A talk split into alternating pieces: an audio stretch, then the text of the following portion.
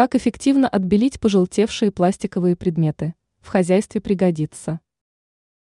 Ничто не вечно под луной, и однажды вы станете замечать, что пластиковые предметы в квартире, в частности выключатели, начинают постепенно желтеть.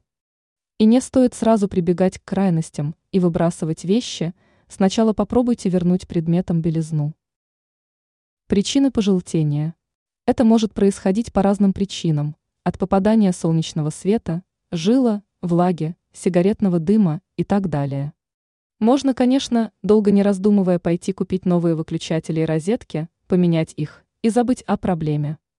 А когда речь идет о пластиковых стульях, дверях и окнах, не слишком ли дорогое удовольствие возвращение белизны предметов?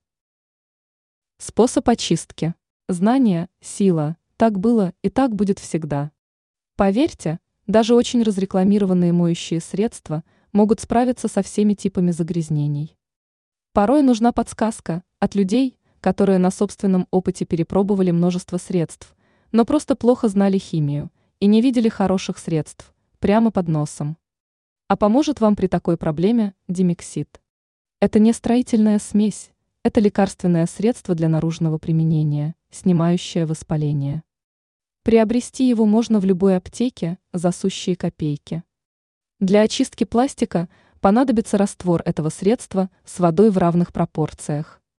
Никаких усилий при удалении желтизны не понадобится, просто промачиваете ватку и обрабатываете поверхность пластика. При длительном использовании может пересохнуть кожа руки, поэтому используйте во время процесса очистки резиновые перчатки.